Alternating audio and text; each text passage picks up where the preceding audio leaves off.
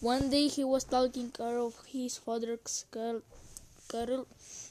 The pasture was several miles from the settlement.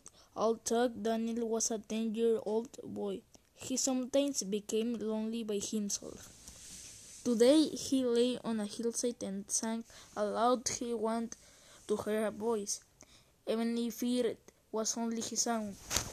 There was a low log behind him. Daniel sprang to his feet. A tall, slim Indian boy stood a few feet away. The white boy liked him at once. I sing too, the young Indian said. He threw back his head and sang.